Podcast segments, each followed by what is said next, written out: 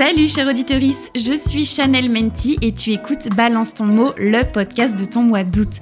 Pendant 31 jours, je vais définir 31 mots ou expressions issus du vocabulaire féministe. Et au livre sur le bretzel, je fais matcher à chaque fois une reco culturelle. Livres, séries, BD, films, musique, documentaire, de quoi occuper tes longues soirées caniculaires. Installe-toi bien confortablement sur ton transat ou ton strapontin de métro et c'est parti pour 5 minutes de féminisme à la sauce pop culture.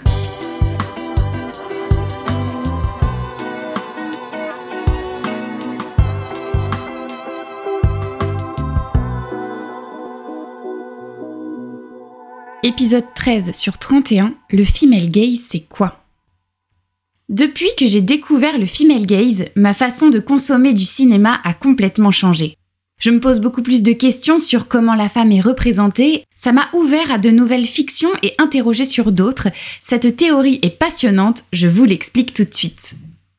Le female gaze a été théorisé par la journaliste Iris Bray en 2021 dans son essai Le regard féminin à l'écran. Elle y explique que c'est une façon de raconter une histoire qui met en avant l'expérience vécue par les corps. C'est être avec l'actrice. Les personnages ne sont ni objectifiés ni sexualisés. Alors, sans surprise, le female gaze n'est absolument pas la façon de filmer la plus courante. C'est bien le male gaze qu'on retrouve le plus souvent. Ce dernier a été théorisé par la britannique Laura Mulvey en 1975. Elle explique que le male gaze est un procédé qui utilise les codes de la scopophilie. La scopophilie, en fait, c'est le fait de prendre du plaisir en tant que voyeur, c'est regarder sans être vu. Et qui objectifie les corps, celui des femmes particulièrement. Pour savoir si un film est female gaze, il y a quelques indices. Par exemple, la présence d'une voix off, d'une caméra à l'épaule qui suit les comédiens, ou encore un montage qui n'est pas forcément hyper dynamique, mais qui se focalise sur les émotions des personnages. Alors ça, c'est des questions un peu techniques qu'on n'a pas forcément envie de se poser quand on regarde un film, mais si ça vous intéresse, Iris Bray a conçu un test qui permet d'acter si oui ou non un film est female gaze. Premièrement, il faut que le personnage principal s'identifie en tant que femme. Deuxièmement, il faut que l'histoire soit racontée de son point de vue. Troisièmement, il faut que son histoire remette en question l'ordre patriarcal. Par exemple, le personnage ne se marie pas, n'a pas d'enfant, ne se met pas en couple. Quatrièmement, grâce à la mise en scène, le spectateur ou la spectatrice doit ressentir l'expérience féminine.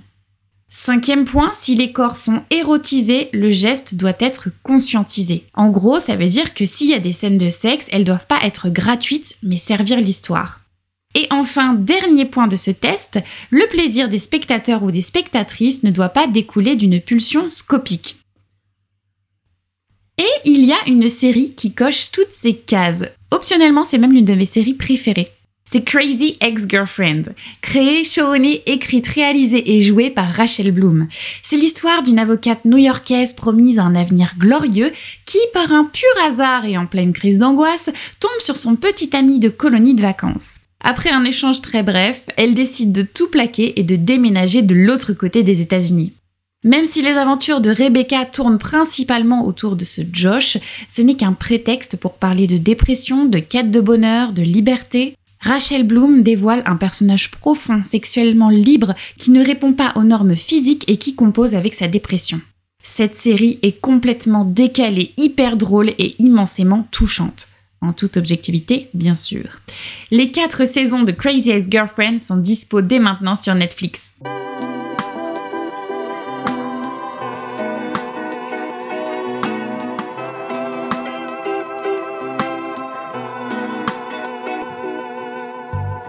Tu entends ce message, un grand merci d'avoir écouté l'épisode jusqu'au bout. Pour soutenir ce podcast, laisse 5 étoiles et un commentaire sur l'application que tu utilises. Ça va vraiment aider l'émission à se faire connaître. En attendant le prochain épisode, rejoins-moi sur Instagram ou TikTok à Chanel Menti. Ce podcast est produit par Les Petits Points, vignette par Eski, générique par Nathan Guéant. À demain pour le prochain épisode de Balance ton mot. J'ai hâte!